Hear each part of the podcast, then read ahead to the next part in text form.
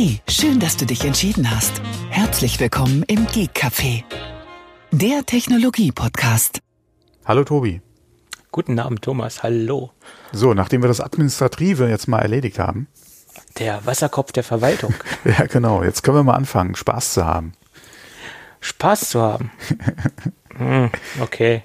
Ja, klar, was sonst? Es, es, macht ja noch Spaß nach 444 Folgen und äh, die heutige 445. wird hoffentlich auch Spaß machen. Ja, letztes Mal hatten wir ja schon dreimal die vier. Zuerst hatte ich gar nicht verstanden, wieso der Showtitel dreimal die vier, aber es war ja die 444. Sendung. Ja, was Besseres und, ist mir nicht eingefallen. Ja, nee, es ist ja auch gut so. Ja, nur es hat ich habe fünf Sekunden gebraucht, bis ich es gestaltet hatte. Ach Gott, fünf Sekunden, das geht ja. Nee, aber äh, hier verdammt lange Zeit. Ja, wenn du andere Podcasts hörst, äh, wenn sie drüber reden, wie lange sie schon machen und du dann immer so, ja, hm, okay. Und wenn, wenn du dann, wenn einem das mal bewusst wird, wie lange wir das schon machen. Ja, das ist, ist schon interessant. oh mein Gott. Oh mein Gott. Also wir haben schon jede Podcast-Welle, die in den letzten Jahren äh, aufgekommen ist und wieder abgeflaut ist, mitgemacht. Ne? Also im Moment oder, oder mitbekommen, nicht jeden Trend mitgemacht, aber schon viel. Ja. Und im Moment tun ja die ganzen Promis, ob sie A- oder Z-Promis sind, das sei jetzt mal dahingestellt, äh, als ob Podcast der neueste heiße Scheiß ist. Äh, äh ist äh, für, mein äh, Gott. ja, es ist halt gerade wieder mal, äh, oder dieses Jahr ja gerade auch, äh, wir haben ja auch schon ein paar Mal drüber gesprochen, es ist natürlich äh, ein Markt, der wächst, ja, der natürlich dann auch viele äh, Möglichkeiten bietet äh, und äh, Begehrlichkeiten weckt und sich da ja, halt klar. viele halt ausprobieren, beziehungsweise dann auch von Produzenten darauf angesprochen werden, ob sie nicht Bock hätten, äh, ein Format zu begleiten oder auszufüllen und sich dann da quasi äh, nur ans Mikro setzen. Ja. Warum nicht? Sollen sie versuchen. Ja, äh, Hörer gibt's viele. Ähm, und wenn sie ihren, ihren Markt oder ihre Nische finden oder das Feld äh, und da Erfolg haben, warum nicht? Ja, sollen sie gerne machen. Ja, ich meine, es gibt äh, sehr viele Hörer und es gibt sehr viele Themengebiete. Man kann sich dementsprechend sein Themengebiet raussuchen und äh, kann versuchen, seinen Podcast zu starten. Ja, äh, genauso vor, vor ein paar Wochen ging ja hier äh, bei YouTube das äh, Video steil, äh, wo, wo der Henry Cavill, der sagt ja was?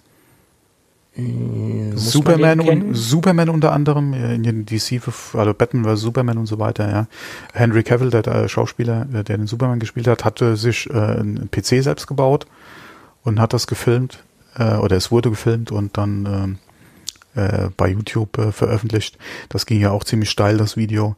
Deswegen, warum nicht, ja? Sollen die Jungs äh, machen, ja. Ja, ich meine, es ist ja immer noch interessanter, wenn ein Promi äh, ganz normale Dinge tut und ihn dabei, um ihn dabei zu beobachten, als wenn es jetzt irgendwie einer von der Straße macht. Also da ist ja nochmal die äh, Aufmerksamkeit eine ganz andere. Also, wenn ich jetzt ein PC vor der Kamera zusammenbauen würde, das würde keine Sau interessieren.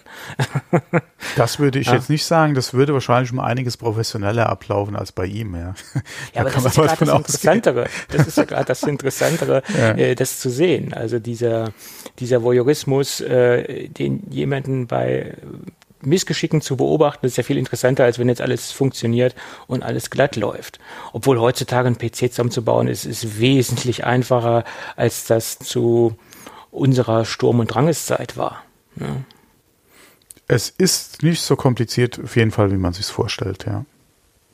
Also wenn ich daran denke, was es früher ein Haufen von Dipschalter und Jumper gab, man musste das Ganze noch, das ganze Board noch ähm, konfigurieren nach ähm, Piktogrammen, die man abgelesen hat, wie man die Jumpers äh, stellt, welche Taktfrequenz man hatte. Da hat, konnte man nicht einfach mal so die CPU reinstecken. Da musste man dementsprechend erstmal das Board konfigurieren, damit auch der richtige, damit das Board auch äh, richtig konfiguriert ist auf die jeweilige CPU. Der hatte keine automatische Erkennung, was da jetzt reingesteckt wird.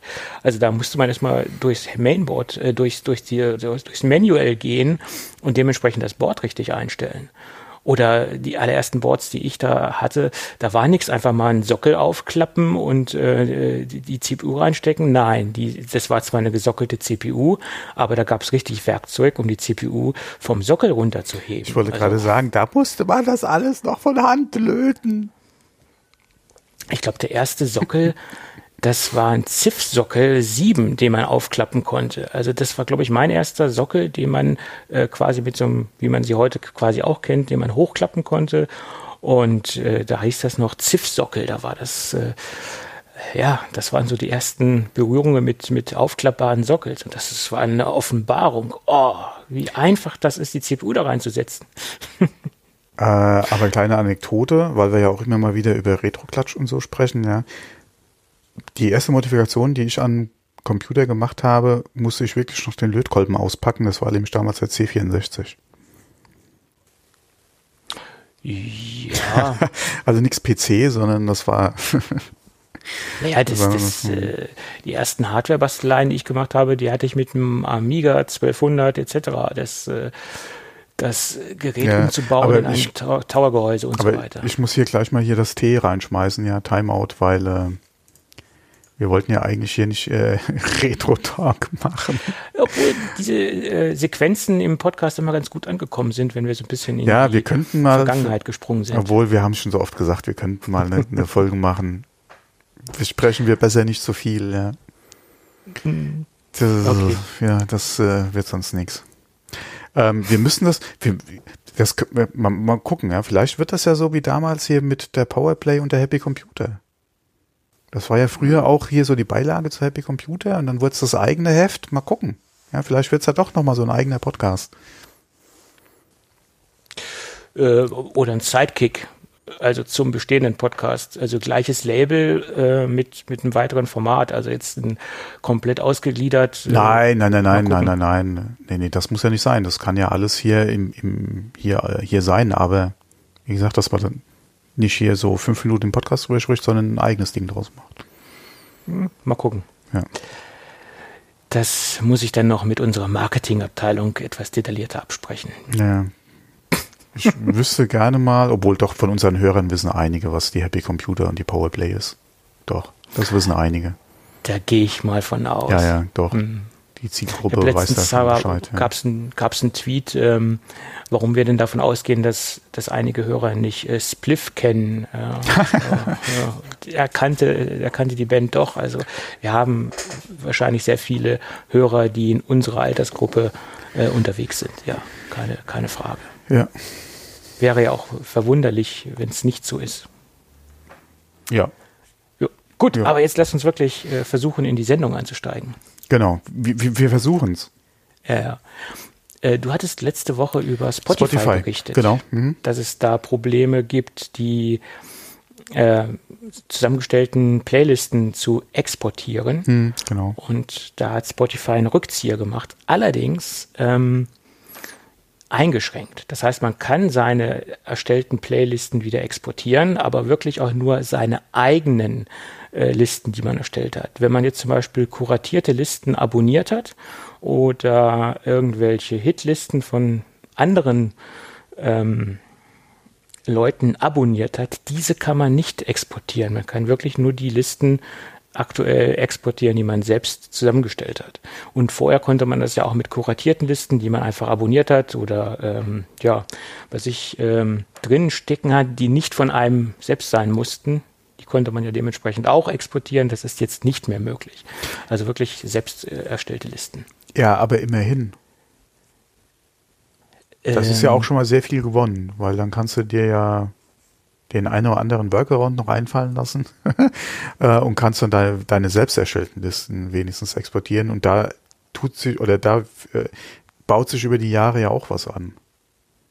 Oder äh, baut sich über die Jahre auch was auf, ja, was du äh, ja. dann ja vielleicht mitnehmen willst. In, und klar kann man auch wieder sagen, wenn es die Tools nicht gibt oder nicht unterstützt werden, ist die Wahrscheinlichkeit geringer, dass jemand umziehen will. Aber ja, es ist natürlich schon auch wieder so ein, so ein Kundennutzen und äh, Dingen, ja, ähm, vielleicht kommt der Kunde ja, wenn er zufrieden äh, geht, ja auch mal wieder zurück. Ja. Das muss ja. ja, kein, das muss ja kein Abschied für immer sein. Äh, es, das ist richtig. Wenn man einen natürlich vergrault, ist es eine, ist ein anderes Thema, aber wenn man sich im Guten trennt, äh, warum sollte man da nicht äh, auch nochmal zurückkommen? Ja? Äh, auf jeden Fall. Ja. Von daher auf jeden Fall gute Entscheidung, ja. Ja. Genau. Und wir hatten das letzte Mal auch, ja, war das das letzte Mal? Doch, glaube über die neuen iPhones gesprochen und äh, über den Fall in Frankreich, dass da ja die Kopfhörer mitgeliefert werden müssen. Äh, und äh, hatten da noch gerätselt, wie die Verpackung aussieht. Jetzt haben wir, oder wissen wir ein bisschen mehr. Es gibt ein äh, französisches Video, wo jemand halt das dann zeigt. Ähm, das ist die, für das iPhone selbst ist es dieselbe Verpackung wie im Rest der Welt auch. Und es gibt halt eine zusätzliche Verpackung, äh, in der die iPhone-Verpackung dann mit den Kopfhörern zusammen drin ist. Wir verlinken das mal, äh, weil wir da ja ein bisschen gerätselt hatten, äh, wie das als Beilage dann quasi gemacht wird oder ob sie vielleicht doch eine separate Verpackung hätten. Und äh, wie gesagt, das hat sich jetzt geklärt. Ähm, und äh, Link ist in den Shownotes drin. Was ich da wieder gesehen habe und was überraschend gut funktioniert, das ist ein französisches Video. Und ich habe dann äh, mal die automatische Übersetzung aktiviert, ja, und da ein bisschen mit rumgespielt. Also diese, also das muss man ja Google lassen, was man will, ja, äh, beziehungsweise YouTube. Also diese automatische Übersetzung, ja, äh, funktioniert überraschend gut, ja. Und das ist ja kein Text, das ist ja Sprache, Sprache zu, äh, zu, äh, beziehungsweise Französisch live aus dem Video in andere Sprachen und das, äh, wie gesagt, in einer doch äh, überzeugenden Qualität. Also ja, Hammer. Hm. Okay. Gut. Ja, dann hat sich das Thema auch erledigt. Dann gibt's da jetzt äh, eine Umverpackung drum. Ja, das ist das Einfachste, denke ich. Ja, dass klar. Sie einfach nochmal ein Packaging gestaltet haben und das dann einfach so zusammenpacken und gut mhm. ist. Ja, ja, klar. Das ist das kostengünstigste auch, denke ich. Ja, auf jeden Fall, als, anstatt speziell nochmal da eine Verpackung für den Markt zu machen. Das ist, vor allem, es ist ja nichts groß bedruckt oder so. Das ist eine weiße Kiste, Peng. Genau. Gut. Ja, dann gab's äh, den üblichen Teardown äh, der aktuellen Geräte, die jetzt auf dem Markt sind, ähm, also vom Mini und vom Pro. Das Max, das kommt ja noch. Ähm, und äh, da hatten wir letzte Woche über die Akkugrößen berichtet, ähm, die dementsprechend äh, geleakt worden sind. Und da war man sich noch nicht so äh, einig, ob das wirklich die richtigen Zahlen sind. Ähm, aber die Zahlen wurden dementsprechend bestätigt. Äh, und die Zahlen, die letztendlich im Umlauf sind oder die vor dem Tierdauern im Umlauf waren, die sind korrekt. Also der Akku hat sich dementsprechend verkleinert.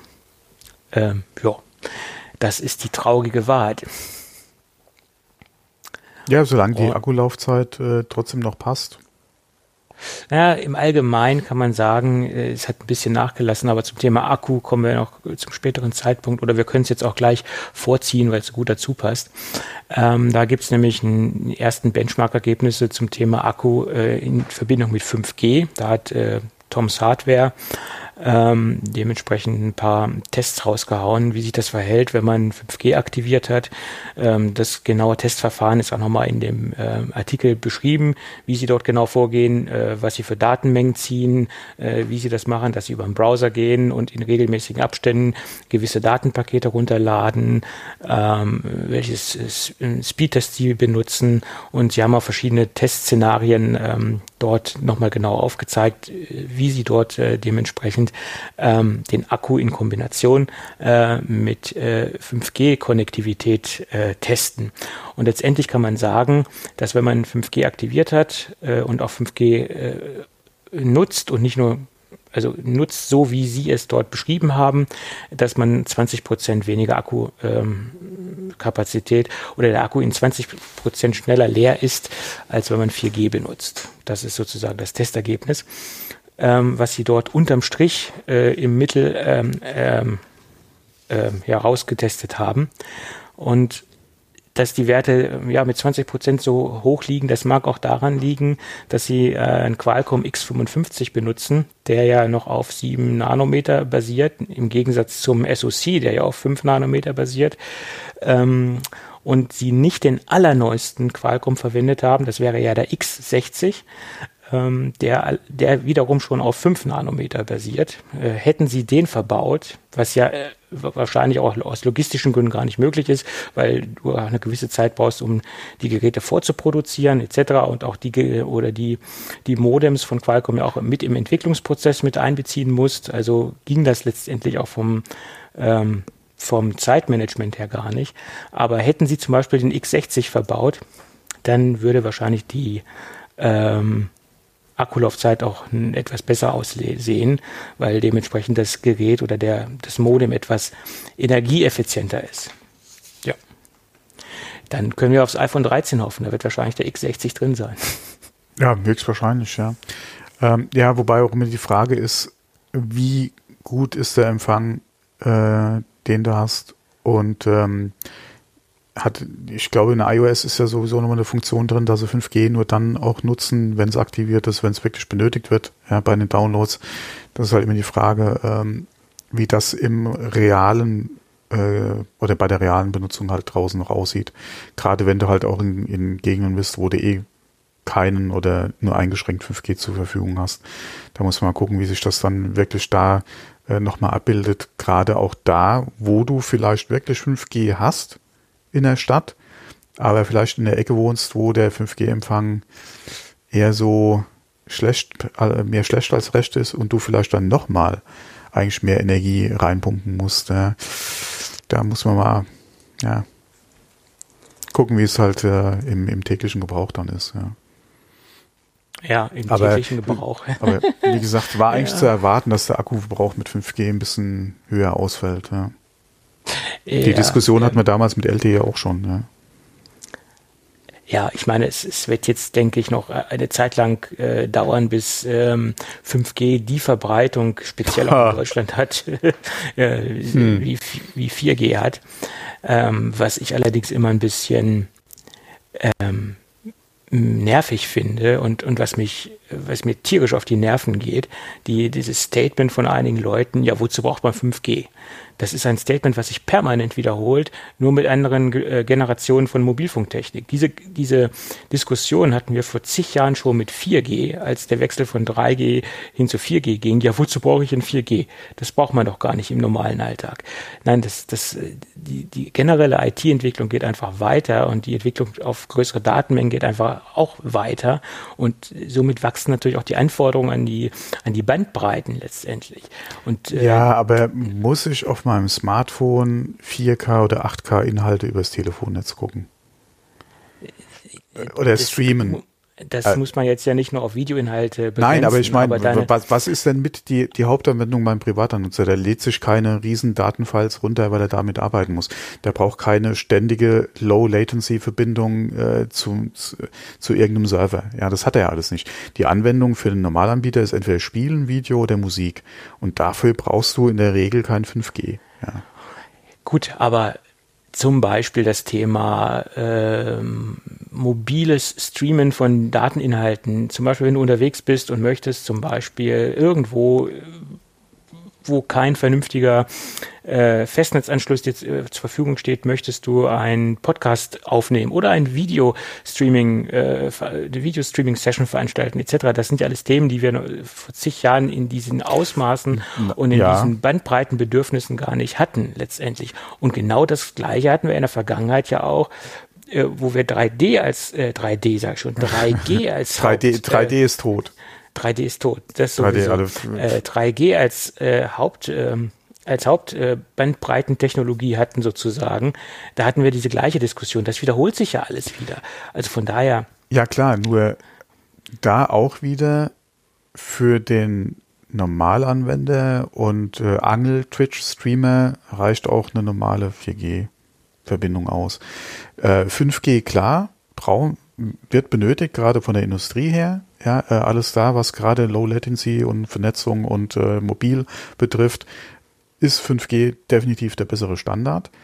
Ähm, und wenn du den schon mal aufbaust, ja, warum dann nicht auch privat vermarkten, weil die Menge macht es einfach günstiger. Ja, beziehungsweise da steckt ja auch das Geld, was du verdienen kannst, drin. Und ist, wie gesagt, für spezielle Anwendungen macht 5G ja auch durchaus vielleicht für den Semi-Pro noch, äh, noch Sinn, gerade was halt das ganze Streaming betrifft vom Mobil aus, macht das, das Equipment wenig, äh, um einiges günstiger und vor allem transportabler, ja, weil du auch hier mal auf deinen Sendewagen verzichten kannst und kriegst da Qualität hin, die wirklich passt. Ja, gerade alles, was äh, auch gerade vor allem schnelle, ja, wo Schnelligkeit gefordert ist, sei es nicht nur von der Übertragung her, sondern alleine von der Reaktionszeit her.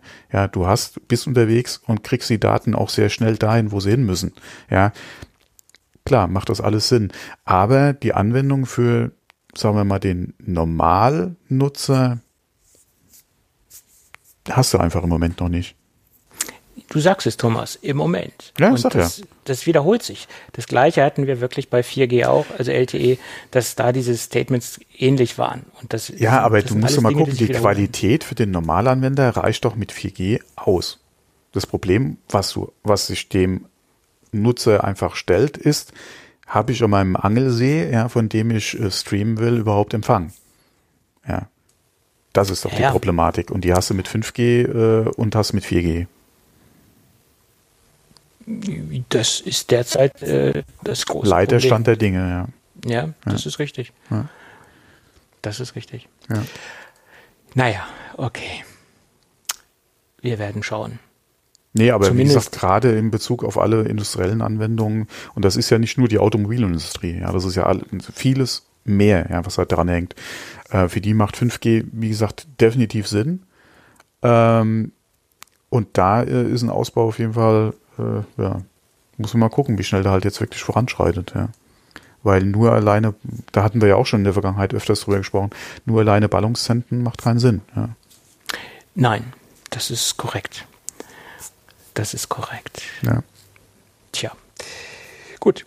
Dann lass uns nochmal über ein Thema sprechen, wo wir auch schon drüber spekuliert haben und was ja auch schon lange in der Gerüchteküche war. Aber ganz, ganz viele äh, koreanische Medien berichten jetzt ähm, quasi das Gleiche. Und was ja auch immer so das, das typische Samsung-Verhalten ist. Erst das Kritisieren, erst das Anmeckern und sich erst darüber lustig machen bei Apple und dann selbst dementsprechend den Schritt auch vollziehen. Mittlerweile berichten, glaube ich, vier oder fünf äh, koreanische seriöse Medien, soweit ich das beurteilen kann, darüber, dass das nächste Galaxy, also das S21, so wird es wahrscheinlich heißen, kann man von ausgehen, äh, keine Netz, kein Netzteil und auch keine äh, kabelgebundenen Kopfhörer im Lieferumfang äh, haben wird. Also sie gehen den gleichen Weg, den Apple jetzt auch schon gegangen ist.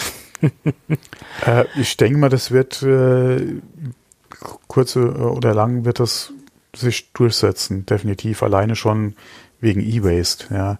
Äh, da mag man noch drüber diskutieren, wie weit das halt mit USB-A zu C äh, dann Sinn macht, ja, jetzt ein Netzteil wegzulassen. Da hatten wir ja auch gerade beim, was das iPhone betrifft, ja auch schon drüber gesprochen. Äh, oder auch gerade MagSafe äh, hat man drüber gesprochen, kommen wir auch gleich nochmal dazu. Ähm, das ist halt die Frage, inwieweit ist das Passende dann auch wirklich bei dir zu Hause schon. Ja.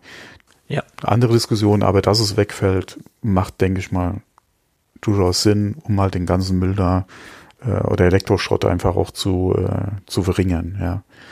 Ähm, Ja, das ist ja auch Das- richtig. Bloß die- Samsung, Entschuldigung, ja, aber ich hatte das ja, glaube ich, letzte oder das vorletzte Mal auch schon angesprochen, dass Samsung dann allerdings jetzt so aktuell halt so äh, eine Marketingkampagne fährt, ja, wo sie sich äh, darauf beziehen, dass sie es dann noch mitliefern und Apple nicht. Und dann, ja, oh, wir haben nächstes Jahr dann wahrscheinlich, oder was heißt nächstes Jahr, aber beim nächsten Modell dann dieselbe Nummer fahren. Hm. Genau, das ist, das ist genau das, was ich als kritischen Punkt sehe. Sich erst über Apple lustig machen und dann diese Marketingstrategie einschlagen und dann selbst das Gleiche tun. Mhm. Das, das verstehe ich jetzt nicht. Also es ist eine Marketingstrategie, die ich nicht nachvollziehen kann. Ja, was interessiert mich morgen das Geschwätz von gestern? Ja. Das hat, wer hat das noch gesagt? Äh, Konrad Adenauer hat das, glaube ich, gesagt. Da bin ich jetzt etwas überfragt. Ich glaube, das war der Konrad Adenauer, der es gesagt hat. Möglich, ja. Ähm, ja. Aber gut, ähm, sei es drum. Äh, Samsung hat das ja immer schon gern gemacht. Äh, Ja. Dementsprechend so eine Art von Marketing. Es gibt ja auch Ähm, die Gerüchte, dass es vom Design her so aussehen soll wie jetzt das iPhone 12, ja. Alle was jetzt den, den Metallrahmen wieder betrifft, ja. Mhm. Von daher mal abwarten. Ja, es wird, alle überraschen wird es mich jetzt nicht. Ja, Samsung hat sich gerne inspirieren lassen. Das ist klar. Aber jeder, jeder Hersteller lässt sich irgendwo inspirieren. Also das, der eine mehr, der andere weniger. Das ist halt so. Ne? Das ist leider so. Alle inspirieren kann man drüber diskutieren. Aber inspirieren ja. und kopieren sind Unterschiede, meinst du? Klar, okay. äh, äh, im, ja. im, Endeffekt äh, hast du immer den schwarzen Klotz in der Hand. Du siehst Mittlerweile ja ist es, wie gesagt, Apple geht zu alten Design-Sprachen ähm, zurück und äh, bastelt im Endeffekt das, das Design, was sie schon mal hatten, basteln sie ja wieder nach und äh, sie recyceln wieder eine alte Designsprache, die sie schon vor zig Jahren hatten. Und äh, wie, was willst du denn noch Neues machen? Du bist ja limitiert auf gewisse Dinge. Ja, okay, aber dass man dann quasi, also ich muss ja sagen, dass Design äh, von den Vorgängen hat mir eigentlich schon sehr gut gefallen. Und dass sich da alle jetzt äh, über das 12er so freuen, klar kann man, ja, mir gefällt es ja auch gut, aber ich hätte mir da vielleicht doch was anderes gewünscht als das. Aber ja, was willst du machen? Ja. Also designtechnisch, also optisch gefällt mir das Gerät auch sehr gut. Aber ich habe ja noch keins in der Hand gehabt, muss ich dazu sagen. Aber genau. wenn es sich genauso schlecht anfassen lässt wie das Vierer oder das Fünfer, also wenn es so schlecht in der Hand liegt durch die, ich sag jetzt mal ganz stark in Anführungsstrichen gesetzt, durch die scharfen Kanten, dann ist es für mich kein, kein Handschmeichler mehr. Und das, die, die Vorgängergeräte, die so rund gelutscht waren oder runde Kanten hatten, die, die lagen oder die liegen mir viel besser in der Hand. Ich, ich ja, also mir gefällt das Design optisch gut, aber wahrscheinlich wird's wird's ähm, bei mir in der Hand nicht so gut liegen, das Gerät. Ausprobieren. Tja, erstmal erstmal erstmal eins haben und weit weg sein. ja. Nein, und das Design wird uns jetzt auch erstmal ein bisschen begleiten. Das, das wird jetzt erstmal beibehalten äh, in, in der grundsätzlichen äh, Designsprache. Vielleicht ändern sie so ein bisschen die Materialien noch oder gehen wieder zurück von einem glänzenden auf einen matten ja, Rahmen oder Farben was weiß Finish, ich. Ja, ja. Äh, wechseln so ein paar Kleinigkeiten, aber das grobe Design wird ähm, wird beibehalten. Mhm. Und genau wie ich es nicht verstehen kann, äh, dass sie beim Pro-Modell ähm, den, den Rahmen Hochglanz machen. Das sieht zwar super aus, solange du das Gerät nicht anfasst, aber wenn du das Gerät anfasst durch die, durch die, das, das, das, äh, das Fett, was du einfach, das Körperfett oder was du einfach in der Hand hast oder die Fingerspuren, sieht das Ding einfach nach ein paar Sekunden nicht mehr schön aus. Du kannst es laufen aber, polieren. Aber hätten die Geräte nicht eine spezielle Beschichtung, gerade um das äh, nicht ganz Nö. so extrem zu also machen? Also der Rahmen, ich habe ja jetzt ich habe da Videos gesehen, der ist beim Pro-Modell absolut schnell. Äh, ich bin der Meinung, ich hätte da gelesen, die hätten äh, nochmal so eine spezielle, hm. wie man früher ja auch gesagt hat, hier für, für, die, äh, für den Touchscreen. Also die hätten da jetzt auch was, wie gesagt, für das. Also ist nicht der Fall. Ja? Also die Rückseite okay. ist ja matt, da hat man ja beim Pro-Modell eine matte Glasrückseite, das sieht ja auch super gut aus. Ähm, aber dieser Rahmen, das ist äh, nach meiner Meinung ein nicht praktisches Design. Das ist für die Optik super, aber nicht für den Alltag. Also das Ding schreit ja förmlich nach einer Hülle, dass man diesen, diesen ja, Rahmen nicht mehr. Ja, da wird es auf jeden Fall wieder viel geben im Zubehör. Ja, sowieso. Tja, dann geht's weiter mit unserem Lieblingsthema MagSafe da gab es ja auch eine Menge, eine Menge, äh, eine Menge Dinge, die in der letzten Zeit über, über diese ganze MagSafe-Geschichte rübergeschüttet worden sind und auch eine Menge Punkte, die mir persönlich gar nicht so gut gefallen. Ähm, muss man natürlich auch so sehen, dass man es erstmal selbst testen muss, um da jetzt wirklich auch eine seriöse und ähm, objektive Aussage zu treffen. Das muss ich im Vorfeld dazu sagen. Ich kann darüber keine ähm, objektiven Aussagen treffen. Ich kann nur das auswerten, was ich sehe, was ich lese und äh, diese Dinge, die wir jetzt bereden, da sind auch teilweise natürlich ähm, grundsätzliche technische Gegebenheiten dabei, aber auch viel äh, persönliche Meinung, muss man ganz fairerweise dazu sagen. Jedenfalls hat sich ein relativ bekannter amerikanischer YouTuber mal daran begeben und das MagSafe Ladekabel äh, getestet in Kombination mit anderen Netzteilen. Und er ist zum Schluss gekommen, dass nur derzeit, zum jetzigen Zeitpunkt, die Geräte, die er getestet hat, äh, nur das äh, Original Apple 20 Watt Netzteil auch die 15 Watt Ladeleistung ausgibt. Das heißt, selbst wenn er sogar das 18 Watt ähm, Ladenetzteil oder Netzteil generell von Apple nimmt, kommt er nicht auf die Kapazität, die das Teilchen braucht. Weil wenn er das 18 ähm, Watt Ladegerät nimmt, kommt er auf 13 Watt. Und ähm, wenn er zum Beispiel noch ein viel höheres Netzteil nimmt, das 96 Watt Mac MacBook Pro Netzteil, kommt er auf 10 Watt. Also das hat jetzt nichts äh, unbedingt mit der Wattleistung zu tun, sondern mit anderen Kriterien. Äh, die offizielle, äh, also die 15 Watt holt er nur dann raus, wenn er wirklich das Original äh, derzeit äh, 20 Watt Ladegerät von Apple nimmt, also das, was sie jetzt ja neu auf den Markt geschmissen haben, was derzeit 24,95 Euro kostet. Und du bist quasi im Moment dazu gezwungen, ähm, dieses Netzteil zu kaufen, um eine optimale Leistung rauszuholen.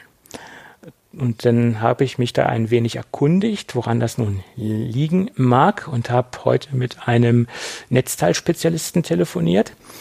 Und der sagte mir, das liegt daran, das ist jetzt eine Aussage, die ich selbst nicht nachvollziehen kann äh, oder nicht, noch nicht testen konnte, weil ich dementsprechend dieses MagSafe-Teil nicht habe. Äh, ich werde es aber demnächst austesten. Äh, man muss Power Delivery 3.0 als Standard haben im Netzteil. Dann funktioniert auch äh, das Protokoll und dann wird auch dieses, dieses Ladeprofil oder dieses Power-Profil äh, voll ausgenutzt, äh, was das MagSafe-Teil benötigt. Power Delivery 2.0 ist sehr weit verbreitet, das haben fast alle aktuellen äh, Netzteile. Aber Power Delivery 3.0 ist noch nicht so weit verbreitet und deswegen ähm, gibt es da diese Probleme derzeit das war eine Aussage, die ich jetzt, wie gesagt, nur von einem äh, Hersteller von Netzteilen habe. Und äh, ich gebe das jetzt nochmal so wieder, was mir dazu erzählt worden ist heute. Hm. Ich hatte einen ähnlichen Artikel noch gelesen, wobei da auch dann nochmal äh, ja, so Third Party erwähnt wurden. Und zwar der Enker Nano und der Orki Omnia Mini das sind auch beides 20 Watt Netzteile, die auch nochmal kleiner sind etwas als die Original Apple Netzteile und die anscheinend auch die nötige äh, Technik mitbringen, um da halt äh, entsprechend schnell laden zu können. Ja. Äh, der Omnia hat doch sogar, glaube ich, 65 Watt und kann sogar, so viel wie ich weiß, auch mit äh, MacBooks, also kleineren MacBooks umgehen. Äh, ich, also, also wie gesagt, das ist jetzt der Omnia Mini, das ist, glaube ich, nochmal ein anderer. Okay. Ja. Und wie gesagt, der Anker Nano. Ja, äh, ich glaube, eine deiner Lieblingsfirmen. Dass du diesen, äh, dieses Branding hier bei uns dazu ganz freiläufig äh, nonchalance erwähnst, hätte ich jetzt auch nicht gedacht. Du bist doch ganz schön mutig. Willst mal wieder den Abend versauen, ja, ja. nee, äh, wie, wie, gesagt, die haben anscheinend äh, auch da ein süßes kleines äh, Netzteil, was halt mit dem MagSafe äh, da ganz gut zusammen funktionieren soll. Ja. Also Aoki macht sehr gute Sachen. Also gerade im Netzteilbereich haben die äh, sehr stark aufgeholt. Ähm, und alles, was ich bisher von denen getestet habe, das äh, funktioniert auch gut bei mir. Äh, es gibt natürlich auch viele Produkte, die sind suboptimal, aber das muss man ja nicht kaufen. Genau. Ähm, da kann man ja das Omnia Mini, ja, das ist auch gar nicht so teuer. Und ich frage mich gerade, wo ist mein Mauszeiger? Falls jemand hier äh, etwas hört, ist es die Maus, die bei mir über mein Alographics Mauspad äh, streicht. Ah, jetzt, da ist der Mauszeiger wieder. Ah, die ist anscheinend die Maus in Standby gegangen. Ja. Das ist ein 18 Watt Netzteil. Ach, 18? Ich auch ein 30 hab, Watt davon. Ich hatte gelesen, äh, also die, die, die, der Tester hat da was geschrieben von 20. Dann würde das ja gar nicht stimmen. Dann sollte das, oder dürfte es ja nicht funktionieren im Prinzip. Äh, aber es äh, unterstützt das, also dieses Statement, was, was ich heute von meinem Netzteil-Experten ja, also erfahren habe, ja. Power Delivery 3.0 ist korrekt und das würde auch deine Aussage dementsprechend äh, okay, manifestieren und äh, okay, da gut, hättest du gut, recht. Gut, und Beziehungsweise der Tester, der, der Bericht, den ich gelesen habe, ja.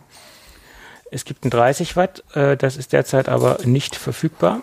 Und es gibt ein 18 Watt. Jetzt gucke ich mal beim 18 Watt, was äh, Das ist auch preislich attraktiv, 15,95 Euro bei Amazon. Und jetzt gucke ich mal, ob das Power Delivery 3.0 hat. Das, äh, da steht nur Power Delivery, ob es 3.0 ist oder nicht. Das, 3, das Power Delivery, Delivery 3.0 steht nur beim 30 Watt Gerät. Mhm. Hm.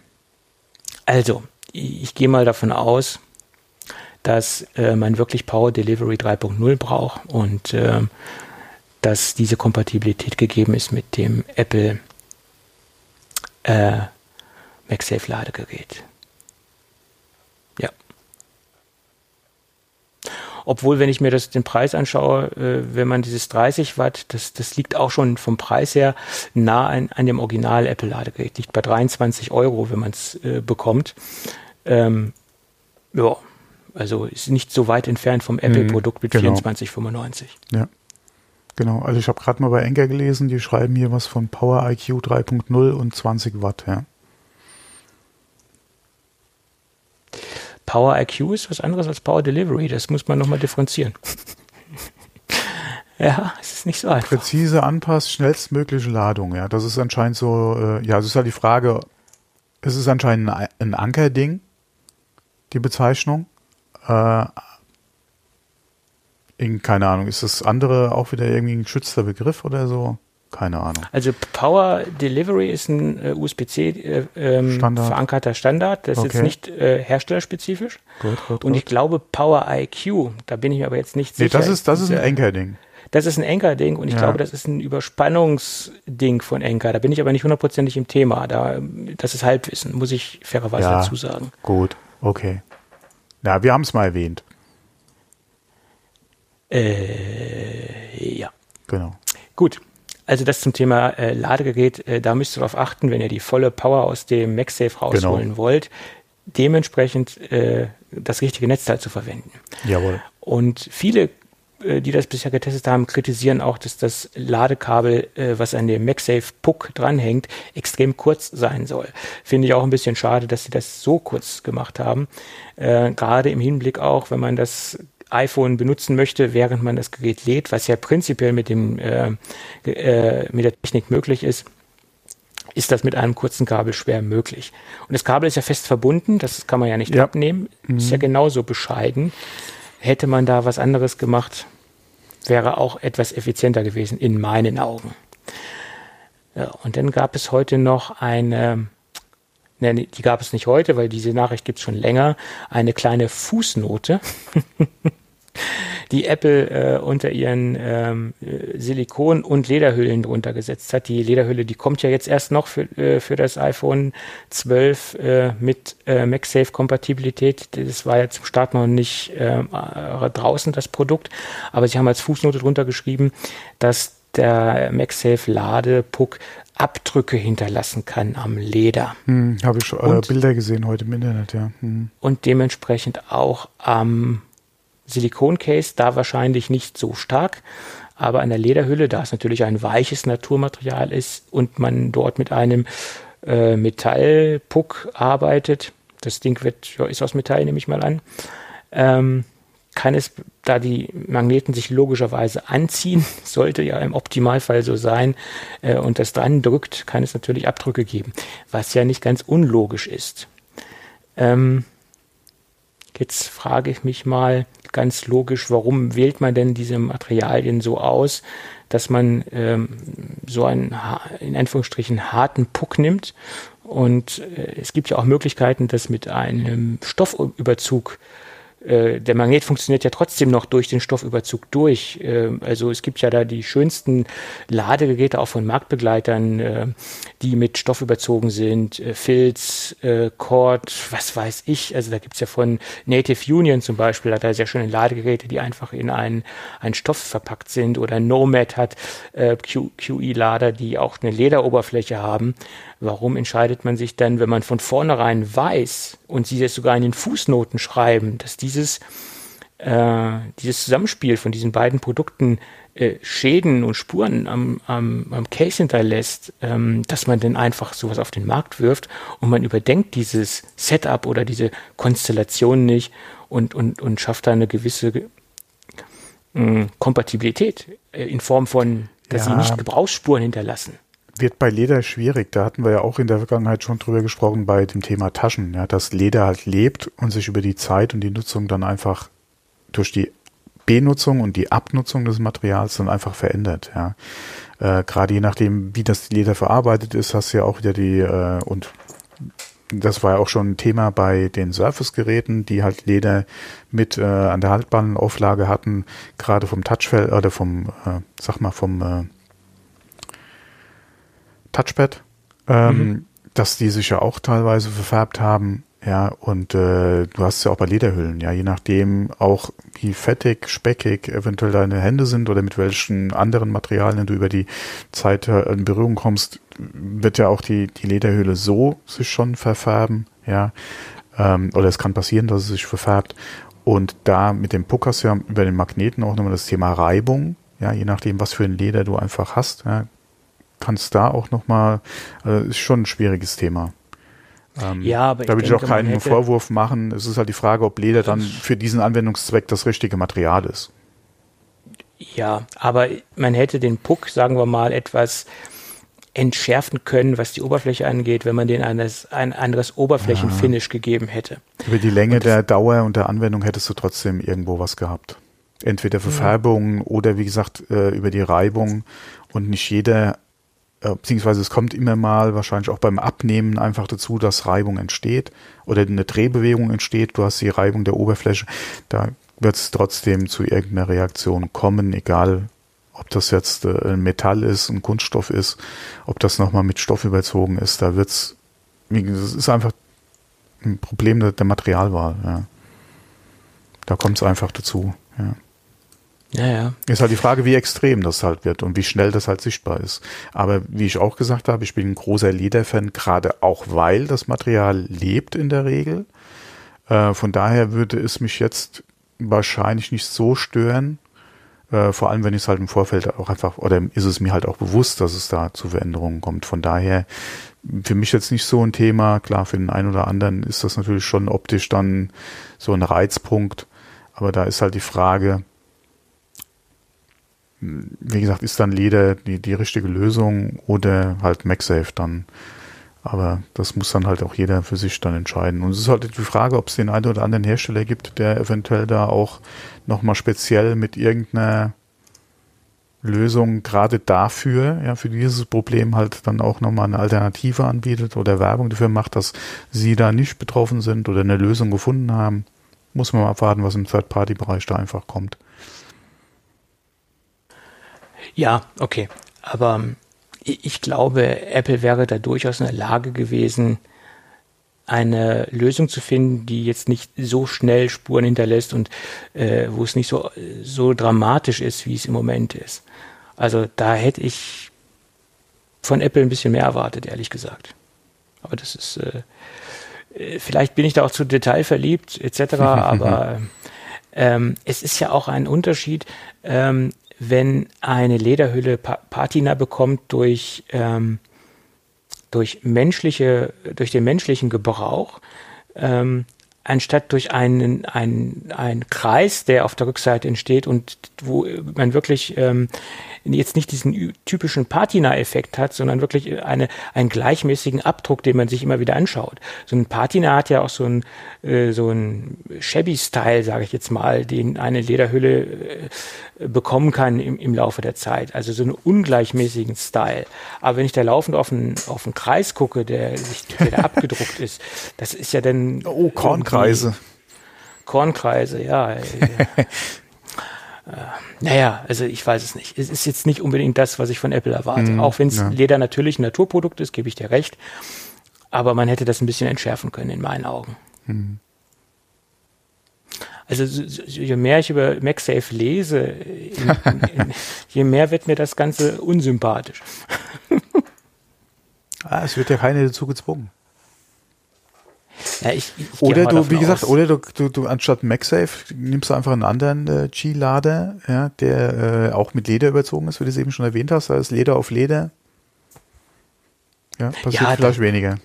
Das ist ja kein, kein, kein Thema. Und ich glaube, der MagSafe wird sich auch Stück für Stück weiterentwickeln, logischerweise. Und wir sind jetzt erst äh, zumindest was das iPhone angeht, äh, im Bereich Generation 1 und da wird noch eine Menge passieren. Und sie müssen ja dem Ganzen auch noch ein bisschen Luft nach oben geben, äh, dem ganzen Standard. Und das ist jetzt erst äh, der Entry äh, in das ganze System. Und da wird noch eine Menge passieren.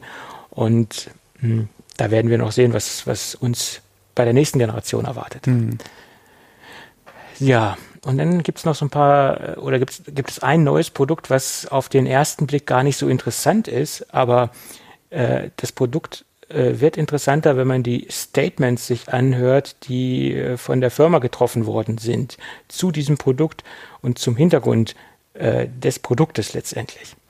Die Firma ESR ist eigentlich relativ bekannt im Zubehörmarkt, äh, was so iPhones angeht, iDevices. Ähm, die haben verschiedene äh, Ladetechniken, Auto-Halterungssysteme etc. Ist so ein Mid-Range Quality Product, sage ich jetzt mal. Ist kein Premium Produkt, ist auch kein Low-End Produkt, ist so ein, so ein in der Mitte Produkt. Also so ein, so ein guter Golf, sage ich mal so. Und die haben jetzt das erste äh, magnetisch kompatible Ladegerät rausgebracht äh, zu, den, zu den neuen iPhones. Man muss vorsichtig sein, was man hier sagt, weil es ist nämlich nicht ähm, offiziell MagSafe kompatibel. Es ist zwar kompatibel, aber nicht MFI zertifiziert. Äh, und sie hätten es gerne MFI zertifiziert. Und jetzt kommen wir zu dem Punkt, ähm, was der Sprecher von ESR gesagt hat. Er sagte, ähm, wir würden gerne dieses Gerät oder dieses Produkt MFI zertifizieren, aber Apple lässt uns zum Zeitpunkt, wo wir es vorgestellt haben, wo wir es entwickelt haben, nicht, äh, weil derzeit ausschließlich äh, Belkin für einen gewissen Zeitraum, das war seine Vermutung mit dem Zeitraum, äh, die Möglichkeit hat, MFI-zertifizierte MagSafe-Produkte rauszubringen. Das war die Aussage des Sprechers von ESR. Ob das jetzt stimmt, weiß ich nicht. Apple hat sich dazu nicht geäußert. Ähm, aber das ähm, gibt natürlich Belkin im Moment noch einen gewissen äh, Wettbewerbsvorsprung. Ne? Und da müsste man auch aufpassen, inwieweit das nicht den Unmut von irgendeiner ähm, Wettbewerbsbehörde auf sich ziehen kann. Ja. Wenn denn was Wahres dran ist. Äh, ja, Jetzt frage ich mich spontan, da habe ich vor der Sendung noch, nicht dran gedacht. Äh, Design hat ja auch eine ganze Flotte von Halterungssystemen vorgestellt, die MagSafe-kompatibel sind. Ist Peak Design äh, MFI zertifiziert oder ist das auch ha, nur gute Frage. kompatibel? Gute Frage. Da müssen wir ja. mal gucken, was sie geschrieben haben. Da das ist doch sogar ein aktuelles Kickstarter, oder?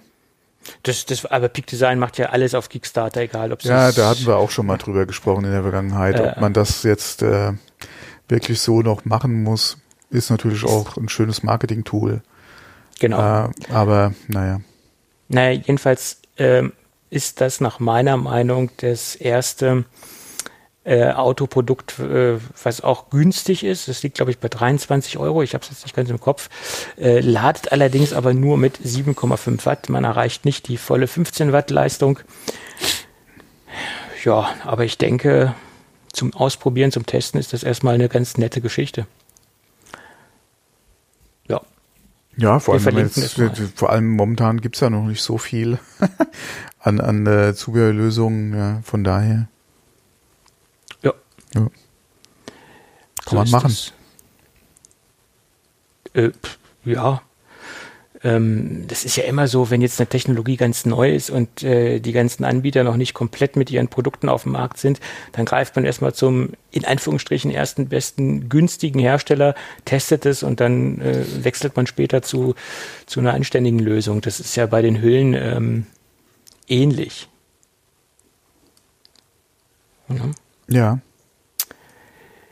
Gut. Ähm, ja, dann geht's weiter mit dem iPhone 12 und die Reparaturfähigkeit aus Sicht eines ähm, einer freien Reparaturwerkstatt. Die haben sich nämlich das iPhone 12 äh, und 12 Pro mal etwas genauer angeschaut. Das ist ein relativ seriöser und etablierter Reparatur, Reparaturwerkstatt aus Berlin. Das ist iDoc, idoc.eu. ähm, habe ich bisher sehr viel Gutes drüber gehört. Äh, selbst habe ich noch keine Erfahrung mit gehabt, aber das, was ich gehört habe, war bisher sehr gut. Ähm, aber darum geht's jetzt auch nicht. Es geht darum, dass sie sich die Reparaturfähigkeit und wie gut oder wie schlecht das iPhone zu reparieren ist, haben sie sich einmal angeschaut. Wir verlinken den Artikel auch in den Show Notes. Äh, es geht darum, dass zum, ich will jetzt mal einen Punkt herausgreifen, den ich sehr interessant finde, ähm, dass die Flexkabel, die dort verbaut sind, extrem knapp und kurz gefasst sind. Das heißt, wenn man zum Beispiel das, aus, das Gerät auseinanderklappen möchte und nicht genau weiß, wie die Handgriffe funktionieren und nicht genau weiß, wie man damit umgehen soll, ähm, und einen falschen Handgriff macht, dass dementsprechend dann die Flexkabel zerstört werden und dass man dann neue Flexkabel benötigt. Ähm, hätte man die etwas, hätte man den Kabel etwas mehr Spiel gegeben, was durchaus funktionieren würde, konnte man jedenfalls daraus lesen, hätte man diesen Punkt äh, etwas ähm, weniger ähm, ja, hätte man diesen, diesen neuralgischen Punkt am Gerät etwas äh, entschärfen können. Ähm, also wie gesagt, sie, das ist so der, der stärkste Punkt ähm, in diesem Test, wo sie sagen, okay, die Flexkabel sind wahrscheinlich absichtlich so kurz gewählt, dass man erstmal als ähm, freie Werkstatt erstmal Schiffbruch äh, äh, äh erleidet. Und nur äh, wenn man erstmal die Kniffe kennt, äh, wie man das Gerät vernünftig reparieren kann, ähm, ja, man könnte jetzt dem Ganzen etwas ähm, Böses äh, beimessen, dass Apple das absichtlich gemacht hat äh, und äh, sie sozusagen erstmal den freien Werkstätten etwas Schwierigkeiten bereiten möchte damit. Könnte man. Ein Schelm, wer Böses aber denkt, ja. Äh, ja, ich meine, es gibt ja auch genügend Dinge. Ich weiß jetzt nicht, ob es bei diesem Produkt so ist, wo du spezielle Hilfsmittel für brauchst. Jetzt mal ganz abgesehen vom Werkzeug, sondern spezielle äh, Klemmeinrichtungen, Klemmvorrichtungen, Haltevorrichtungen, äh, die dann im Endeffekt nur so funktionieren, also die dann nur bei einer Demontage äh, benötigt werden, also die das Gerät dann so halten, dass du das Gerät im Endeffekt nur mit diesem Demontagehilfsmittel äh, reparieren kannst. Da gibt es ja genügend Beispiele, jetzt nicht beim iPhone, da fällt mir jetzt nichts konkret ein, aber bei ähm, anderen Produkten, die es dort gibt. Ich kenne das noch aus dem aus dem PC-Bereich von speziellen Herstellern. Ähm, Packard Bell gibt es ja mittlerweile auch nicht mehr. Äh, die hatten das früher auch so gemacht, wenn man ähm, spezielle Dinge aus dem äh, Custom Gehäuse rausbauen wollte, musste man spezielle Haltemechanismen haben, also spezielle Werkzeuge haben, die man am Gehäuse befestigt, damit es nicht äh, woanders gegendrückt, damit es wieder woanders keine Beschädigungen gibt. Äh, das gab es ja auch alles, um, wie gesagt, nur zertifizierten Werkstätten zu ermöglichen, ähm, die Geräte zu reparieren. Ne? Und somit erhöht sich natürlich auch, wenn es jetzt Apple auch ähnlich macht, ähm, dass man die äh, dementsprechenden Werkstätten auch die Sachen, die im freien Handel erhältlich sind, wieder dazu, Apple wieder dazu zwingt, bei Apple äh, äh, sich zertifizieren zu lassen und dass man jetzt nicht irgendwie andere Produkte da einbaut. Ja, also das denke ich macht Apple da schon ganz geschickt. Ja. ja. Aber, aber, äh, wo wir gerade schon bei Reparatur sind, wir hatten ja äh, in Bezug auf das neue iPhone 12 ja auch über das neue Glas bzw. Display äh, gesprochen, äh, wo sie ja da Wärme gemacht haben mit diesem Ceramic Shield, äh, mhm. wo sie ja jetzt in der äh, oder im Glas ja diese transparenten Keramikartikel mit drin haben, um das halt stabiler äh, und äh, bruchsicherer zu machen. Bin ich jetzt gerade über einen Test gestolpert, äh, wo jemand das überprüft hat äh, und da dann auch äh, auf ein schönes Ergebnis kam, dass es halt auch wirklich äh, im Vergleich zum äh, iPhone 11 Glas ähm, auf jeden Fall äh, stärker ist und auch da hatten wir ja drüber gerätselt, was äh, das Verkratzen betrifft, anscheinend auch äh, schwieriger zu verkratzen ist, beziehungsweise da mehr äh, Sicherheit, was das Verkratzen betrifft, äh, einfach bietet. Äh, wir verlinken es mal in den Shownotes drin, kann man sich das angucken. Ähm, das äh, ja, äh, gibt ja dann auch Grund zur Hoffnung, dass da vielleicht weniger passiert mit, äh, mit äh, Display-Reparatur oder, oder kaputte Displays, ja. Genau. Da auch noch eine kleine Zusatzinformation. Äh, wir hatten ja spekuliert, ob die Rückseite auch Ceramic Ach so, genau. Äh, Ja, ist nee. es nicht, ist es Genau. nur die Vorderseite. Ja. Ähm, was ich auch schade finde, äh, ich denke, das hätte der Rückseite auch gut zu Gesicht gestanden, wenn man das gleiche äh, Material verwendet. Aber es ist natürlich auch eine Preisfrage, denke Mhm. ich, dass die äh, Materialveredelung äh, natürlich nicht günstig ist und wenn man da die Rückseite auch noch so veredelt, mh, naja, okay. Äh, das passt dann wohl nicht mehr ins Budget. Apple hat ja sowieso schon versucht, Geld zu sparen, wo man nur kann äh, bei dem Gerät. Gut. Tja, dann lass uns mal in das Gerüchte-Thema einsteigen Ja. von den neuen AirPods 3 und AirPods Pro der zweiten Generation. Hast du da diese, diese große Gerüchtelage mitbekommen, die äh, dort auf Bloomberg veröffentlicht worden äh, ist? Ich habe ein paar Gerüchte gehört dazu, ja. Ob jetzt Mhm. nichts speziell über Bloomberg, aber ein bisschen was habe Also ich gelesen, ja. Ich habe jetzt die Quelle genommen, weil ich dir für, äh, ähm, ja, das ist für mich die seriöseste Quelle. Und wenn die sich dem Thema annehmen, kann man auch davon ausgehen, dass da viele Dinge auch so äh, kommen werden, nach meiner Meinung. Also dass äh, die Seriosität dieser Quelle ist, denke ich, sehr, sehr hoch. Und deswegen macht es das auch so interessant, da jetzt drüber zu sprechen, finde ich, weil wenn sie sich dazu äußern in dieser Tiefe, dann hat das auch sehr viel ähm, sehr viel Gehalt oder sehr viel Wahrheitsgehalt nach meiner Meinung. Also man geht davon aus, dass die AirPods äh, 3 ähm, das Design erben werden der Pro-Modelle. Das heißt, das Case und auch die, das In-Ear-Design und im Endeffekt äh, zum, zum größten Teil sollen sie das Design der, der Pro-Modelle erben. Ich würde sogar so weit gehen mit der Aussage, dass sie letztendlich einfach die Pro-Modelle nehmen, das Active Noise Cancelling rausmachen und die einfach als AirPods äh, der dritten Generation verkaufen. Dass das jetzt nicht nur Design-Elemente sind, die dort vererbt werden, sondern dass sie das einfach das komplette Modell äh, von den Features her abspecken und darauf einfach die, die Dreiermodelle machen. Das ist meine Theorie. Weil wenn man sich anhört, was in Diskussion ist, das Design, wie gesagt, soll ähnlich sein, auswechselbare Ohrstöpsel, dann ist das alles das, was die Pro-Modelle auch haben. Und dann nehmen sie das Active Noise Cancelling raus und machen da iPods Pro, AirPods Pro draus, äh, AirPods 3 draus. Äh, äh, Das das ist- Pro, äh, ja. Das ist meine Theorie. Und ähm, ja, das ist letztendlich auch so alles, was man zu diesen Dreiern sagen kann, was in der Gerüchteküche unterwegs ist. Interessant wird es dann bei den AirPods Pro der zweiten Generation, weil da spekuliert man derzeit, dass sie ein komplett neues Design bekommen sollen, dass sie weggehen sollen von diesen zwei ähm, Stängeln, Stielen, ähm, die man dort drunter hängen hat und dass sie ein komplett rundes äh, Design bekommen sollen. Also die, die Stöpsel sollen komplett rund werden und ähm, ohne diesen charakteristischen ähm, Stängel.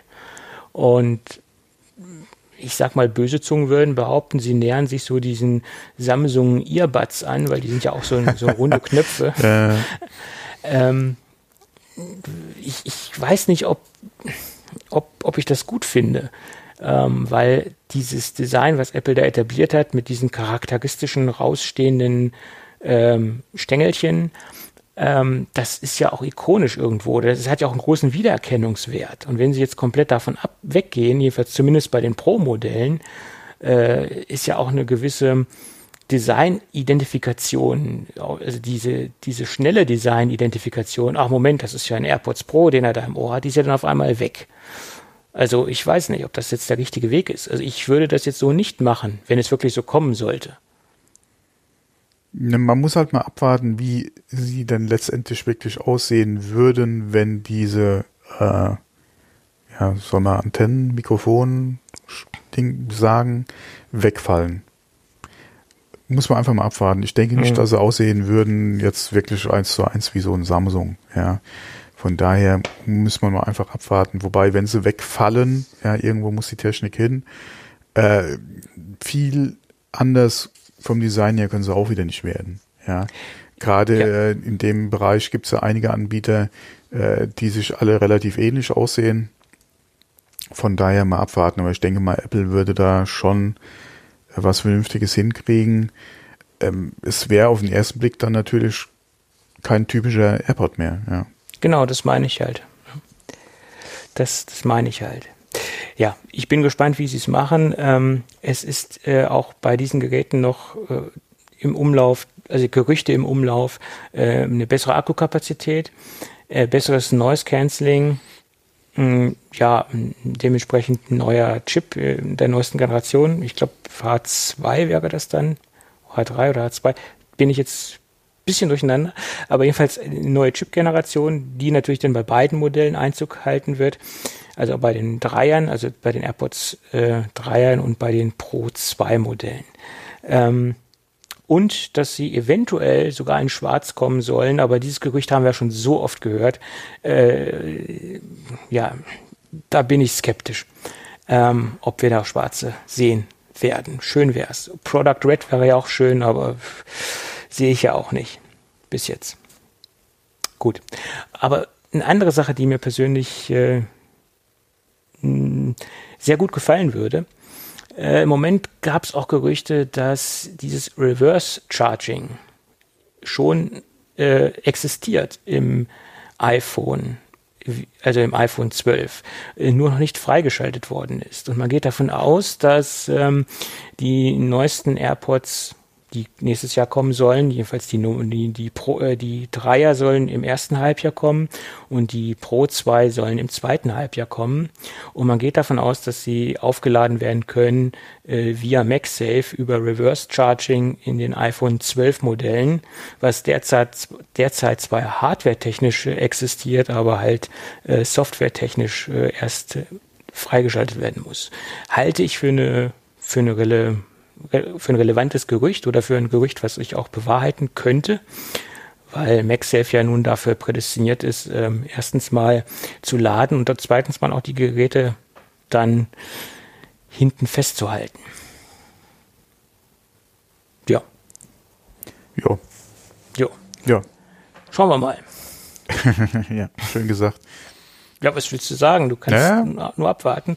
Aber ich könnte mir schon vorstellen, dass, dass Apple halt dieses, dieses äh, Laden halt auch äh, schon jetzt, äh, dieses Reverse Charging schon hardwaretechnisch so weit vorbereitet hat, dass es einfach nur ein Software-Update benötigt, äh, dass man äh, die kommende AirPods-Generation äh, dort aufladen kann. Das ist ja ein, liegt ja eigentlich sehr nah. Und Marktbegleiter können das ja schon lange. Samsung bietet das ja auch schon an bei, bei den Top-Geräten. Äh, und warum sollte das Apple nicht auch äh, verbauen? Hm. Hm. Tja. Hm. Gut, gut. Ich würde sagen, wir sind mit den Hauptthemen eigentlich durch, oder? Äh, ja. Du hast noch einen kleinen Teaser äh, abzugeben. Ne? Genau, ich wollte gerade sagen, bevor du anfängst mit äh, Gadget, würde ich vielleicht äh, mit dem Gadget anfangen. Und zwar mhm. von JBL war so nett und hat mir zum Testen äh, was Neues hierher geschickt, äh, was ich allerdings noch nicht so ausgiebig testen konnte. Da hatten wir ja vor der Aufnahme schon kurz darüber gesprochen. Ähm, gerade die ganze Chat-Funktion. Und zwar es geht um das JBL Quantum 800. Ein äh, Headset, was sich speziell jetzt äh, an Gamer richtet ähm, hat natürlich dann, wenn man über Gamer spricht, auch RGB, was man übrigens auch abschalten kann. Ähm, was aber trotzdem, wenn man es haben will, halt da ist. Ähm, es hat äh, einen eigenen USB-Stick dabei für ein 2,4 Gigahertz Netzwerk, äh, was auch wunderbar funktioniert. Auch direkte Verbindung, das funktioniert um, ohne Probleme. Es hat Surround Sound, unterstützt äh, die Dolby virtuelle Surround Sound Lösung oder auch das JBL eigene Quantum Surround. Ähm, da muss man halt ja, da hatten wir privat schon mal drüber gesprochen. Surround Sound im Kopfhörer ist für mich ein schwieriges Thema. Ähm, ich habe es jetzt noch nicht so ausgiebig getestet, deswegen auch, wobei ich sagen muss, dass dieses Dolby auf den Anfang, ja, so aufs, auf den ersten Klang gar nicht mal so schlecht geklungen hat. Eine sehr schöne Funktion übrigens, Active Noise Cancelling äh, ist mit verbaut, ähm, wo ich auch angenehm überrascht bin. Ja, äh, funktioniert. Ähm, jetzt nicht so hervorragend, wie man es von sündhaft teuren Geräten her kennt, äh, die, die halt andere zum Beispiel machen, ja, gerade so die Einschläge Bekannten ja in dem Bereich. Aber äh, es ist drin und tut seinen Job äh, für den, für das, was es, denke ich mal, auch JBL so designt hat. Äh, in meinem Fall halt die Lüfter, wenn sie äh, extrem unter extremer Last halt anspringen, dann äh, doch äh, gut wegdrücken können. Ähm, wie gesagt, Mikrofon konnte ich jetzt nicht äh, leider ausgiebig testen. Hat jetzt hier äh, ja die Kumpels noch nicht so äh, dazu überreden können, äh, die Woche über mal äh, das auszuprobieren, dass man da zusammen irgendwo abhängt und äh, das dann entsprechend nutzen kann. Deswegen ähm, würde ich sagen, ausführ ausführlicher gerade in dem Bereich nochmal nächste Woche. Ähm, ich hoffe mal, dass wir am Wochenende da ein bisschen was machen können, wo wir das testen können. Aber äh, ich muss sagen, ja, ich hatte JBL in der Richtung jetzt noch nicht äh, auf dem Schirm und hat einen ersten guten Eindruck hinterlassen, muss ich sagen. Da kann man soweit äh, nicht meckern. Ähm, Akkulaufzeit äh, geben sie an, glaube ich, mit 14 Stunden. Ähm, kann ich jetzt so, oder ich denke mal, kommt hin. Ja, ich muss da noch zwei, dreimal, beziehungsweise ist mal nicht aufladen. Und dann werde ich es sehen, weil ich es dann doch mal äh, zwischendrin auf aufgetoppt habe, bevor die 14 Stunden halt rum waren. Und bis dahin hat er eigentlich sehr gut durchgehalten. Ähm, es gibt noch eine eigene Software dazu, ja, für einen PC da gehe ich dann das nächste Mal auch ein bisschen ausführlicher drauf ein. Ähm, es ist da, es ist gut, dass es da ist, weil man da auch viel mit einstellen kann. Vom Design her ist es halt Geschmackssache. Ja, ich finde es jetzt nicht so gelungen, was, was das äh, Design der Software betrifft. Aber ja, auch da, vieles lässt sich über den Kopfhörer machen, da braucht man nicht unbedingt Zugriff auf die Software. Ähm, äh, und wie gesagt, positiver erster Eindruck. Okay. Und bevor es ein ganzes Review wird, dann würde ich, ich, ich bin jetzt fertig. Nee, nee, ich bin jetzt fertig. Okay, also mehr sage ich dazu jetzt nicht. So okay. ein kurzer erster Eindruck, wie gesagt, nächste okay. Woche, sobald ich dann auch das Mikro mal testen konnte, mhm. ähm, äh, da nochmal und vielleicht auch gerade in Bezug auf die Software nochmal ein bisschen mehr. Und ähm, ja, gerade auch, wie gesagt, alle Konsolen werde ich jetzt nicht testen können. Du kannst ja auch äh, über Konsole, alle an Konsolen verwenden. Es hat ja auch Bluetooth, das äh, Ding, aber wie gesagt, nächste Woche dann da noch mal ein bisschen mehr. Und äh, auf jeden Fall äh, Link ist auch, denke ich mal, in den Shownotes da noch mal drin. Genau. Genau, kann man sich auf jeden Fall noch mal angucken. Wenn der eine oder andere vielleicht auch eine Frage hat, kann es gerne in die Shownotes reinmachen, weil wie mhm. gesagt, mhm. kurz erwähnt, nächste Woche werden wir noch mal drüber sprechen.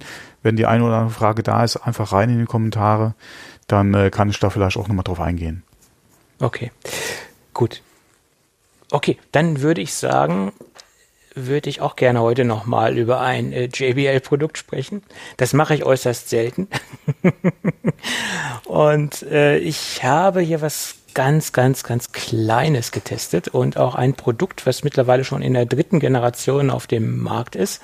Das ist nämlich der JBL Go 3, logischerweise 3 in der dritten Generation, wie es der Name schon sagt. Äh, ich hatte bisher alle Generationen 1, 2 und 3 und alle Generationen haben sich Stück für Stück weiterentwickelt. Und das finde ich auch bei vielen JBL-Produkten ähm, so charmant und so schön, dass sie dass sie sich stetig weiterentwickeln in, in, in fast allen Disziplinen, sei es Klangqualität und sei es Verarbeitungsqualität. Sie äh, entwickeln sich wirklich von jeder Produktgeneration weiter. Und das haben sie auch wieder hier getan.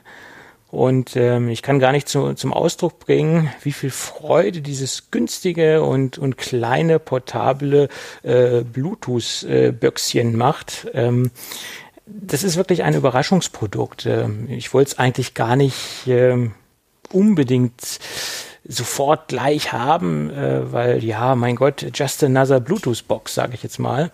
Äh, und da habe ich ja schon, weiß Gott, einige getestet.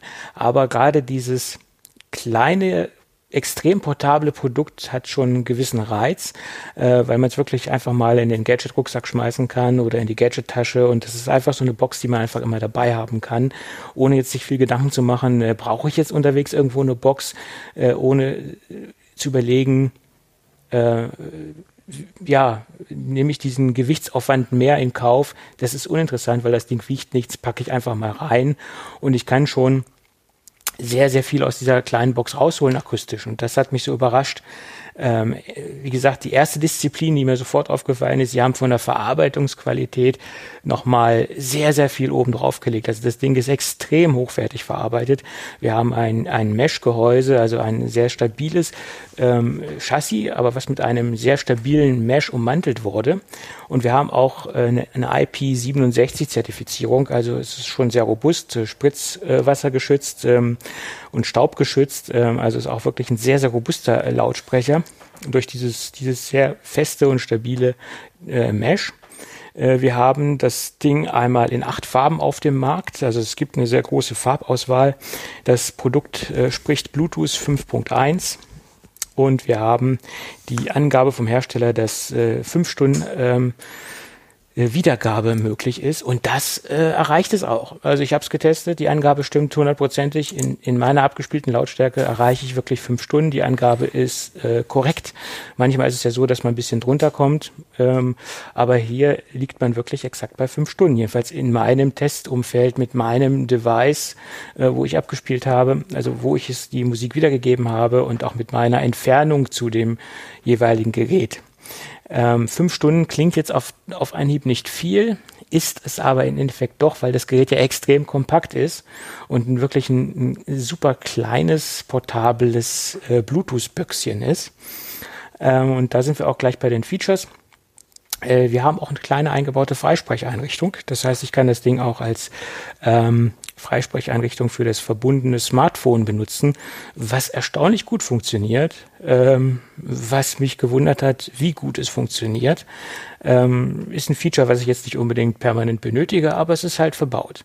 Gerade wenn man jetzt vielleicht auch äh, mal in Situationen kommt, dass man zu zweit irgendwie ist und äh, denjenigen gegenüber äh, am Telefon ähm, irgendwie eine Dreierkonferenz haben möchte, Da kann man das notfalls auch äh, verwenden und die Akustik ist äh, wirklich ähm, überraschend gut. Äh, da ist der nächste Pluspunkt, wo wir gerade bei Akustik sind. Das Ding hat einen wahnsinnig guten räumlichen Klang, was mich extrem wundert. Also die Räumlichkeit, die dieser kleine Lautsprecher wiedergibt im Klang, ist enorm. Und die Ausgewogenheit im im, ähm, im Bassbereich ist auch sehr gut, nicht zu übertrieben, sehr gut aufgelöst und allgemein hat dieser Lautsprecher, wie man so schön sagt, ein wahnsinnig hohes akustisches Auflösungsvermögen. Bedeutet, ähm, ich habe auch eine, gerade wenn ich jetzt einen Podcast darüber höre, was auch jetzt schon mal vorgekommen ist, eine sehr gute Stimmenwiedergabe. Also die ähm, Auflösungsdisziplin in mehreren Bereichen, sei es äh, Stimme, sei es Musik, ähm, ist hier sehr enorm, was, was mich wirklich überrascht. Und ich kann wirklich sagen, ich habe schon eine Menge äh, portabler Mini-Bluetooth-Lautsprecher getestet. Ich glaube in den letzten Jahren äh, bestimmt 60, 70 verschiedener dieser kleinen äh, mini-portablen Bluetooth-Lautsprecher. Ich muss auch dazu, man muss wirklich auch, wenn man vergleicht, in, in, im gleichen Bereich bleiben. Ich kann jetzt nicht jetzt hier eine äh, Boombox äh, vergleichen äh, mit diesem kleinen, äh, super kleinen Lautsprecher. Ich muss wirklich in diesem ultraportablen Bereich bleiben und die ganzen ultraportablen Geräte, die ich getestet habe, von super günstig bis schon sehr teuer in den High-End-Bereich rein, äh, können dieser Go 3 nicht das Wasser reichen. Das ist bis jetzt der allerbeste ultraportable äh, JBL, äh, nicht nur JBL-Lautsprecher, sondern generell ultraportable Bluetooth-Lautsprecher, den ich bisher getestet habe. Ja, das ist ein absolutes Überraschungsprodukt, ähm, was mich dieses Jahr wirklich komplett aus den Socken gehauen hat. Und normalerweise ist das, äh, machen wir das immer so, oder ich mache es immer so, dass ich zum Jahresende so, so Hardware-Produkte küre, mein Produkt des Jahres. Und für mich ist es mein Hardware-Produkt des Jahres, was ich persönlich getestet habe. Und ich bin absolut überrascht. Ja. Mhm. Und jetzt kommt das Beste. Das Ding kostet nur 39,99 Euro. Oh, Und okay. für den Preis, es ist ein, es ist ein No-Brainer. Äh, wie gesagt, es ist, ist vor allen Dingen so überraschend, weil ich äh, schon mit so ähm, Vorurteilen da reingegangen bin. Ach ja, wieder ein normaler, kleiner, portabler Lautsprecher, wie ich eben schon sa sagte, just another Bluetooth-Box. Aber das Ding hat wirklich wahnsinnig viel ähm, Überraschungen an Bord, positive Überraschungen. Und äh, ja, selten, dass mich ein Produkt so begeistert. Es kommt noch dazu, dass es so noch USB-C on Board hat. Das wird über USB-C geladen. Das ist dann sowieso schon mal ein Pluspunkt bei mir. Und auch das USB-C-Kabel ist im Lieferumfang enthalten. Ähm, ja, ist ein rundes Produkt. Ja, ich glaube, ich glaube, mehr muss ich dazu nicht sagen. Ja, gut. Ja. Gut. Hast du noch Fragen zu dem kleinen Lautsprecher? Äh, ich hätte nach dem Preis gefragt, aber den hast du ja schon erwähnt. 39,99. Ja, genau. Ja. Und wer vielleicht noch günstiger unterwegs sein möchte, der kann sich gerne das Vorgängermodell anschauen. Das ist auch noch verfügbar. Das liegt derzeit bei 22, 23 Euro, hat aber eine komplett andere Designsprache, ist aber akustisch auch auf einem sehr guten Level. Aber ich würde jeden raten, die paar Mark oder paar Euro mehr auszugeben und das Dreiermodell zu nehmen. Das ist wirklich hm. klangtechnisch in dieser Größe, in dieser Kategorie äh, für mich persönlich eine absolute Offenbarung, dieses Gerät. Hm, das, okay. Und ich bin ja sehr kritisch. Äh, du kennst mhm. mich ja, was, ja, was ja. auch so Rezensionen angeht, aber es ist wirklich Wahnsinn. Ja. Ja. Und es ist nur ein Review, es ist keine Werbung. Es fließen keine monetären Mittel von JBL. Das möchte ich nochmal ja äh, sagen. Wir haben ja ein reines äh, Rezensionsexemplar bekommen. Es sind keine monetären Mittel geflossen. Ähm, und das ist ein rein reiner Test. Äh, mehr ist ja nicht. Das nochmal noch mal zur Transparenz von diesem Test letztendlich. man muss unterscheiden, ob man jetzt eine Werbung macht oder ob jetzt einen Test macht. Und das ist letztendlich ein rein äh, journalistischer Beitrag in meinen Augen. Tja, gut. Ja. Übrigens, es gab noch eine Marktstudie. Jetzt machen wir mal einen harten Cut, das wollte ich ja noch einfügen. Äh, eine Milliarde installierte iOS-Devices oder nicht nur ein nicht iOS-Device, sondern iPhones. Also das ist nochmal mhm. ein großer Meilenstein, ja. den Apple erreicht hat. Das nochmal so als kleine Fußnote. Da verlinken wir auch in den Shownotes nochmal einen kleinen Artikel, weil den habe ich mich vorhin vergessen zu erwähnen. Da sollte man unbedingt sich mal reinlesen. Äh, die Marktanalyse-Bude, die das auf den, auf den Markt geschmissen hat, ist extrem seriös. Also die hatten wirklich guten Ruf und ähm, man kann letztendlich auch den Glauben schenken, was sie dort geschrieben haben. Und da sollte man sich auf jeden Fall mal reinlesen, wenn man sich für das Thema interessiert. Tja. Jetzt bist du platt. Äh, ja, kann ich nichts zu anmerken. Okay, du bist gerade beim nicht, Ich habe nicht, ich hab nicht gelesen. Nee, nee. nee, ist interessant und äh, man sieht auch ganz deutlich in diesen Artikeln und auch in diesen Statistiken, äh, wie sich der Wachstum in den letzten Jahren auch immer etwas verlangsamt hat. Ähm, das heißt, man kann dort auch gut ablesen, wie lange teilweise Produkte bei den Nutzern bleiben und dass jetzt nicht mehr dieses, dieses extrem schnelle Wechseln mhm. stattfindet das kann man aus dieser Analyse ganz gut rauslesen. Also das wirklich, äh, das wirklich am Anfang, wo die iPhones auf dem Markt waren, dass da wesentlich schneller gewechselt worden ist und dass es jetzt so ist, ähm, dass man doch schon sagen kann, dass das Smartphone äh, jetzt wirklich auch nicht mehr so stark von der Entwicklung vorangeht und dass die Leute jetzt wirklich ähm, länger bei einer Generation bleiben, bevor sie wechseln. Naja. Ja. Gut, dann haben wir es doch. Und dann würde ich doch sagen, lass uns doch das Ding für heute dicht machen, oder? Mhm, okay. Dann würde ich behaupten, wenn du nichts mehr hast, wenn ich nichts mehr habe mhm. und wenn alles gut geht, hören wir uns dann nächste Woche wieder. Genau, bis nächste Woche. Mhm. Jo, Ciao. Tschüss.